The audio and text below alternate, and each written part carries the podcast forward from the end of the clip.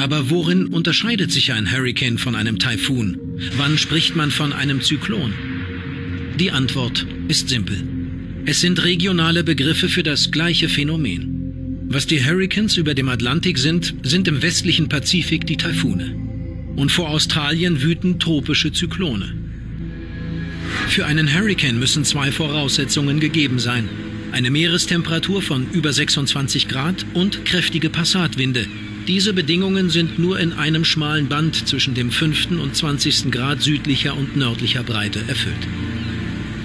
Zwischen Anfang Juni und Ende November sind die Meerestemperaturen vor der Küste Nord- und Mittelamerikas hoch genug, sodass ausreichend Wasser verdunstet und feuchte, warme Luft aufsteigt. Diese kondensiert dann zu Wolken, die wiederum von den Passatwinden zum Wirbeln gebracht werden. Wenn die Winde in der Augenwand dann eine Geschwindigkeit von mindestens 118 Kilometern pro Stunde haben, spricht man von einem Hurrikan.